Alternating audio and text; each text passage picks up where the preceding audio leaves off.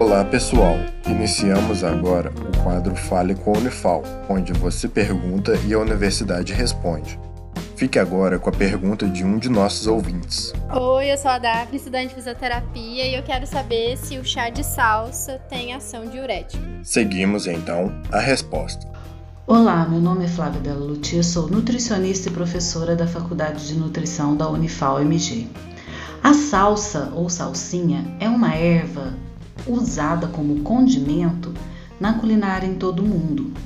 Na medicina tradicional, suas folhas e caules possuem ação diurética, ou seja, aumentam ou facilitam a excreção da urina, auxiliando na redução da retenção de líquidos. A infusão deve ser preparada com uma colher de sopa de folhas frescas para cada 250 ml de água fervente. Pode-se incluir também a salsinha nas receitas do dia a dia, tornando-as mais ricas em antioxidantes, além de mais saborosas e nutritivas.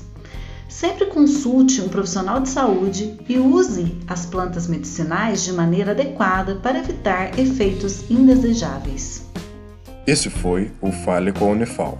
Caso também queira participar, entre em contato com o projeto A Voz da Ciência através das redes sociais Instagram, Facebook ou YouTube.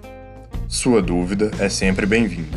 Esse projeto de extensão tem o apoio da Rádio Federal de Alfenas FM